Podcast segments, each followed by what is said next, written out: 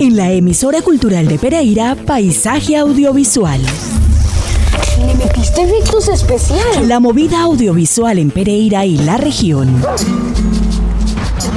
Las producciones, sus realizadores, fotógrafos, guionistas, directores de arte, sonidistas y toda la agenda audiovisual. La más completa programación en cineclubes, talleres, certámenes, becas y convocatorias de interés para el creciente sector audiovisual. Vamos, no creo que sea nada peligroso. Paisaje audiovisual, con la producción de Gustavo Acosta. que le tiene miedo a colitas. Si mi abuelo dijo que todos venimos del mismo lugar.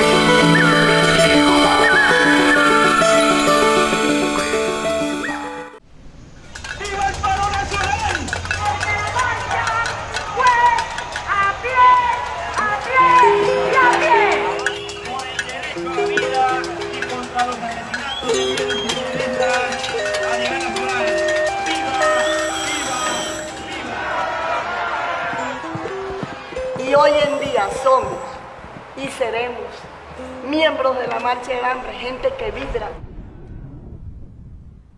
por Colombia, por la educación, ¡Que viva la Marcha del Hambre! Buenas noches. Bienvenidos a nuestro episodio número 193 de Paisaje Audiovisual. Este martes tenemos dos invitados que además de ser profesionales en diversos roles de la producción audiovisual, eh, tienen algo en común y es también mm, conocer muy bien el oficio de la edición y el montaje. Quiero darles la bienvenida a Sorani Marín Trejos. Muy buenas noches, Sorani. Bienvenida a Paisaje Audiovisual, a la emisora y a tu ciudad. Ya claro, en mi ciudad, yo soy pereirana, pero pues eh, te das cuenta de que he crecido y me he educado en el Caribe colombiano. Y pues muchas gracias por la invitación.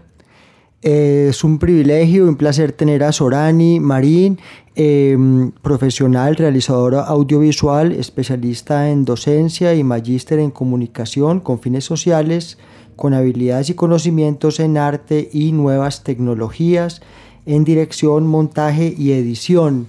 Actualmente candidata a doctora y profesora de planta mm, de la Universidad del Magdalena. Asimismo ha sido profesora invitada a la Universidad de Valladolid.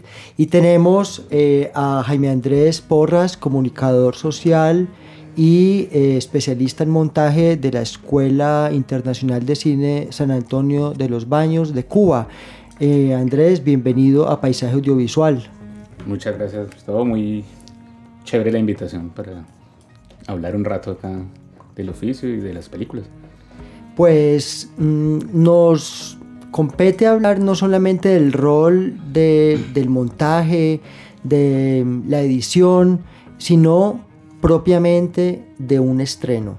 Porque este año verá la luz un largometraje documental del cual Sorani es directora y Andrés es el montajista.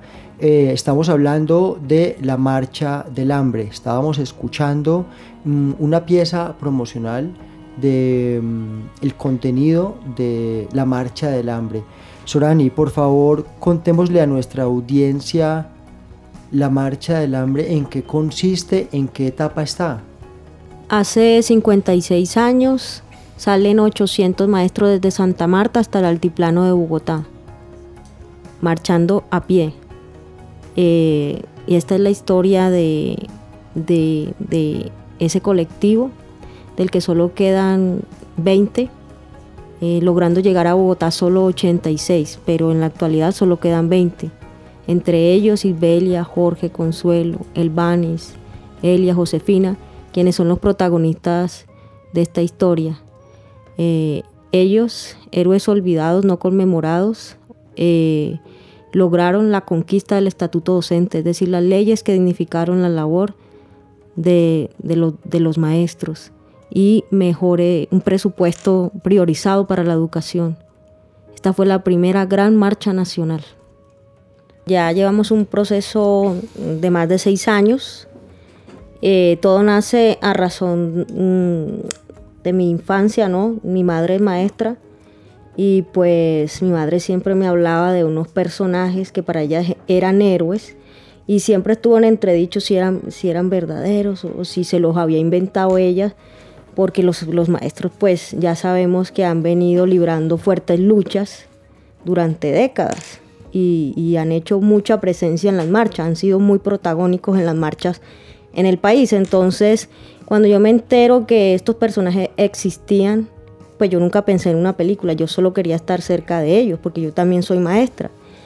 Y, a lo largo de mucho tiempo empiezo a relacionarme, empiezo a conocerlos, eh, empiezo a, a experimentar como un crecimiento en mí, como discípula de ellos. Y son ellos los que me animan a crear, ir creando pequeñas piezas. Y cada vez un corto y luego algo más largo. Y luego promos porque eh, la profesora Ibelia Quinto, eh, que en este momento funge como líder de este grupo, pues tiene eh, la página de la Marcha del Hambre, entonces yo siempre estoy allí apoyándolos. Y la película vino a posteriori, entonces ya cuando les dije vamos a hacer una película, eso fue, ese fue el principio de, de muchas cosas. Magdalena realizamos cualquier cantidad de eventos, protestas pacíficas, pero el hecho de ser pacífica no quería decir que no, no fuesen eh, protestas eh, con mucha energía, con mucha fortaleza, con mucho ánimo.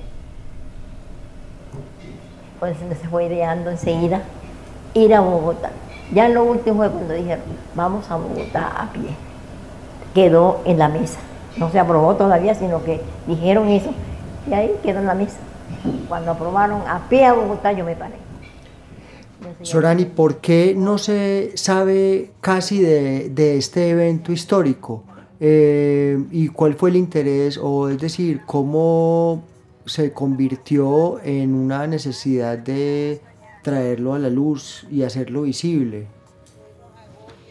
lastimosamente, muchas historias eh, apoteósicas como estas, grandilocuentes, han sido invisibilizadas, minimizadas, estigmatizadas eh, pues por las fuentes hegemónicas. Y de ahí la necesidad de, de, colonizar, de desmitificar, de sacar a la luz estas historias, estos personajes, para que hagan eco en el presente.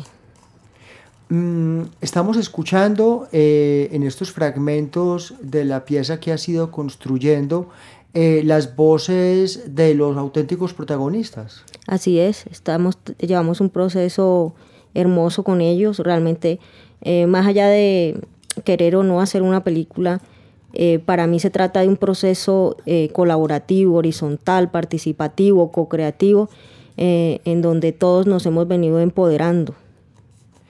¿Quiénes son los productores del largometraje que verá la luz más o menos en el mes de septiembre? Eh, eh, Ojo Agua Cine con Yerili Polanco, eh, está la Universidad del Magdalena y aquí el maestro también hace un aporte grande con su empresa, la compañía del montaje. Andrés, em, te conocemos como un montajista que ha acompañado a importantísimos eh, directores eh, en el país. Estamos hablando de Iván Gaona, de Carlos Moreno y has participado también en producciones del cine y de, la, y de, las, y de las televisiones hispanoamericanas. ¿En qué momento eres comunicador de la Universidad del Valle, una escuela para, para el cine del país? Eh, ¿en qué momento te perfilas o, te, o escoges el camino del montaje? O sea, ¿y en qué momento decides irte para Cuba o qué vino antes? Bueno, pues siempre estuvo, digamos, siempre me estuvo, eh, me interesó muchísimo eh, la narración, ¿no? desde el colegio siempre fui como muy cercano, aficionado a la lectura eh, y eso, en cierto modo, gracias a, mi profesora de español del bachillerato, que, digamos, inculcó eso en muchos de nosotros que seguimos allí. Em, eh, el hecho de contar historias, primero desde la escritura, eh, luego creciendo y terminando el colegio me interesó también la imagen en movimiento, eh, gracias a, mi padre que es un cinéfilo con el que yo iba mucho a, la Cinemateca la Tertulia, a ciclos de cine donde yo entraba ilegalmente porque a veces eran cosas que no eran para mi edad. Eh, fui creando como esa, esa necesidad audiovisual en mí y también pues producto de la televisión, ¿no? que finalmente masifica eh, esto. Eh, luego ya en la universidad, digamos que hubo una afinidad, o más bien una decisión de, de, entrar a la Universidad del Valle porque había oído de, lo importante que es la universidad para, para el desarrollo e investigación en documental eh, y era como una puerta que podía abrir para ingresar a este mundo. Eh, entré, el grupo eh, con el cual todavía hacemos cosas después de 20 años de graduados, como que empujó todo. Y en medio de, la carrera descubrí que, escribir con imágenes me interesaba más que escribir con palabras. Eh, entonces, dentro de los poquísimos que levantamos la mano cuando nos preguntaron qué podrías dedicarte, eh, pues solamente dos personas levantamos la mano ante el oficio del montaje y, yo no he hecho otra cosa distinta. Ahora último ayudo a, muchas personas y colaboro y he codirigido un corto, pero me gusta más eh, como paralelo eh, producir. Em, he encontrado como un interés allí en empujar también a, ayudar, ¿no? porque la esencia del montaje es ayudar a un director o una directora. Y es que en efecto en nuestro programa hemos insistido en que además del rol estelar y, y líder y, que está en la cabeza que es el de director, em, hemos pensado que los roles de productor y de montajista requieren siempre el mismo protagonismo. Y en este caso hemos llamado a veces el montajista como el segundo director. Y, aquel, y sabemos que todo lo que vemos en la pantalla y en las pantallas se debe también al, al montajista. Actualmente, eh, ¿cómo están trabajando en la marcha del hambre? Me refiero a, que mm, en esta etapa la, hay, un montajista tiene poder decisorio eh, frente al director. ¿Ustedes a qué acuerdo llegaron? No, yo siento que todo es como muy dialogado, que nosotros no, no nos imponemos, de hecho esa no es una metodología que me caracterice. Yo siempre procuro y veo que él eh, también eh, está como, como sintonizado con eso de poder dialogar, poder reflexionar, eh, poder hacer pausas en pro de, que, de, generar una, una, escena más consistente que ayude a avanzar la historia, ¿sí? Pues creo que mm, hay una etapa que para mí es muy importante y es eh, una etapa en solitario. Eh, siempre quiero tener una etapa en solitario o procuro eh, para conocer el material la, desde la perspectiva de lo que ya fue hecho. Porque muchas perspectivas de los directores están desde lo que quisieron hacer y lo que se deseó hacer y lo que se pudo hacer. yo tengo ya la perspectiva de lo que hay y ese es el material con, lo que hay que, con, con, con el que hay que hacer una película. Eh, entonces esa etapa en, solitario me permite en ciertos puntos atinar, digamos, a, la intención de quien está dirigiendo. Eh, y a veces quien dirigió se da cuenta que puede haber otra, otra manera de contar lo mismo.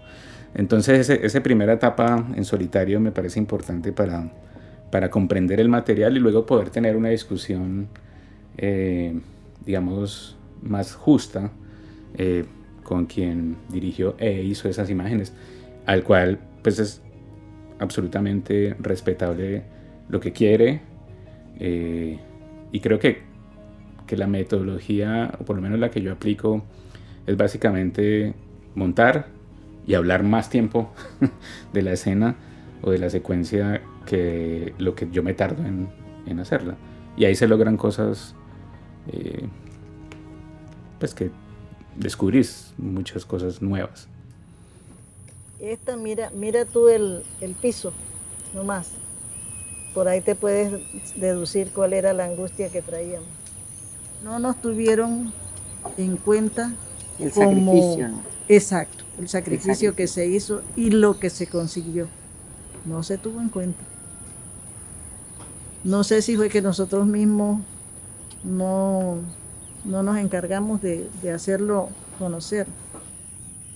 Este, no, no, no, no tuvimos, no sentimos lo que había valido eso, ¿no? El valor de eso, no, nosotros mismos no lo sentimos. Sorani, eh, vimos hace unos años el documental largometraje El Gran Viaje del Acordeón, donde trabajaste como editora para eh, Andrew Tucker y asimismo eh, los niños de Uchitú, eh, donde hiciste el montaje, mejor cortometraje indígena en el Festival Internacional de Cine Arica Nativa, Estados Unidos. ¿Es así? Eh, has combinado la labor de edición y de montaje con la docencia. Eh, ¿Existe alguna filosofía o alguna ética en tu práctica docente y como, y como profesional audiovisual? Es decir, eh, en la medida en que has hecho un recorrido profesional, eh, te has formado y luego llega el momento de formar estudiantes en el Caribe en este caso, eh, ¿cuáles son, digamos, las premisas de, de tu actuación como docente?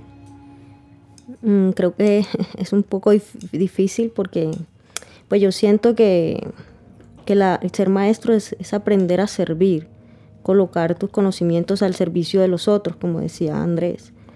Eh, la cinemato- cinematografía está cargada de muchos egos, ¿sabes? Entonces, eh, decirle a los estudiantes, eh, revelarle valores como la humildad, el servicio, yo creo que ahí está mi apuesta pedagógica eh, entender que el, en cine se construimos o creamos familias, creamos vínculos importantes.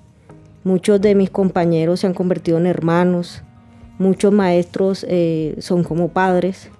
Pues mi padre murió, pero siempre me queda el consuelo, por ejemplo, de, del maestro Pacho Gaviria, ¿sabes?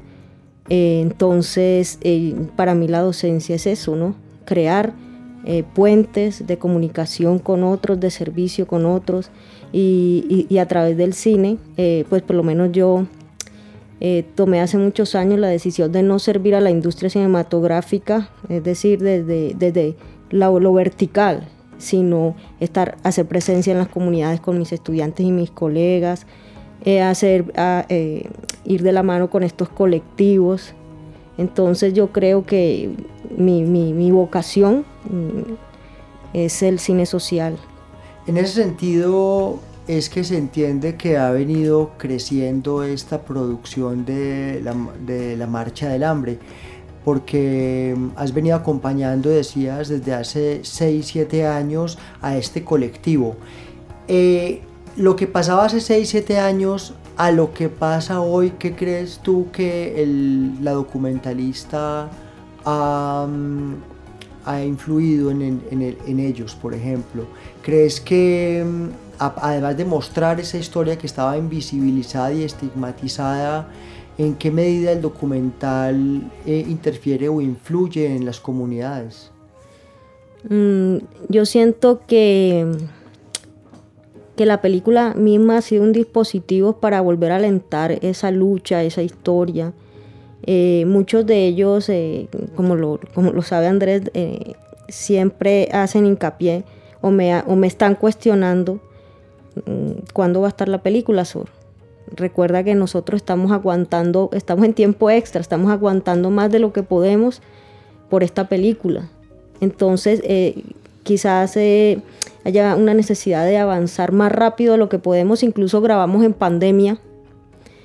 porque incluso se murieron cinco caminantes, fue un momento muy fuerte en donde tomamos la decisión de hacer el viaje que ellos hicieron hace 55, 56 años para devolverles ese entusiasmo, ese ánimo, para empoderarlos y decirles que son importantes y que su historia merece volver a la luz porque lleva, lleva mucho tiempo en la sombra. Entonces ver que ellos se pueden empoderar a través de esta película, que esta película es, es fuente de vitalidad para ellos, de energía, de amor, de reconciliación, eh, pues para mí lo, eso es lo más grande, yo creo que esta es la satisfacción que yo me llevo.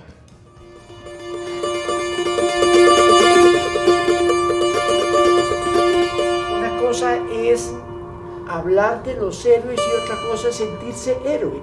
No era nuestro propósito. Tiene que haber ese sentimiento, ese palpitar, ese deseo de, de recordar esa fecha y ese momento.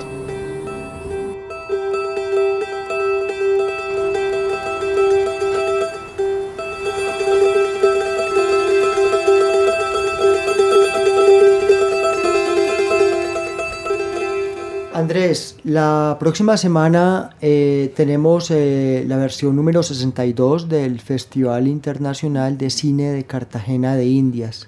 Eh, en este momento, ustedes están pendientes de, de un resultado, de una convocatoria en la cual la Marcha del Hambre está participando. ¿De qué estamos hablando? El FIXI tiene dentro de su programación una una sección que se llama infrarrojo, que es el apoyo de una empresa eh, de postproducción para películas que estén en proceso de terminarse. Eh, es decir, que ya tengan un corte o estén cercanas a un corte final y eh, obtener el premio que es color y sonido, procesos de postproducción en color y sonido. E-, esa categoría tiene para ficción y para documental eh, y cada una tiene tres películas. Estamos compitiendo con otras dos. Eh, se hace una proyección privada en, medio del festival para los jurados y el día de la clausura dan, entregan el premio que esperamos obtener muy urgentemente. que tú te irás, abrázame como si fuera ahora la primera vez, como si me quisieras. Pues allá estaremos, Sorani y Andrés, haciéndole fuerza a la Marcha del Hambre, em, película producida por Ojo Agua, Yeril Polanco, Universidad del Magdalena y Andrés Porras. Eh, felicitaciones de nuevo por este, por este proyecto tan sentido Creemos en los proyectos personales, comunitarios, con sentido social. Sorani, bienvenida siempre a Pereira, a Paisaje Audiovisual, a tu ciudad Pereira y esperamos eh, próximamente tener los resultados acerca y sobre todo el estreno y ver la película en Pereira. Muchas gracias. Como tú lo dijiste, está en mi ciudad, yo nací aquí y aquí siempre voy a volver. Andrés, ha sido un placer conocerte, ya habíamos escuchado de tus labores, hace poco tuvimos en Pereira la película de Fósforos Mojados, montada por Andrés Porras, y estimamos mucho el rol de montajista, eh, el cual creemos siempre que debe ser completamente eh, llevado a, a, sus justas proporciones y por supuesto eh, mantenernos al tanto de eh, tus nuevos movimientos. Muchas gracias Gustavo por la invitación eh, y pues aquí a la orden siempre que queramos hablar un poquito de, del cine que se hace en, en la región. Este fue nuestro episodio número 193 de Paisaje Audiovisual. Todos sus comentarios escríbanos a emisora cultural de Pereira gmail.com o a nuestro WhatsApp 318-7900-700. Feliz noche. Y no me digas nada, solo abrázame. Me basta tu mirada para comprender que tú te irás. abrázame como si fuera ahora la primera vez, como si me quisieras igual que ayer, abrázame. Si tú te vas, te olvidarás que un día, hace tiempo ya, cuando éramos muy niños, me enseñaste a amar y hoy te doy mi vida si te vas. Si tú te vas, ya nada será nuestro, tú te llevarás en un solo momento una eternidad. Me quedaré sin nada si te vas. Abrázame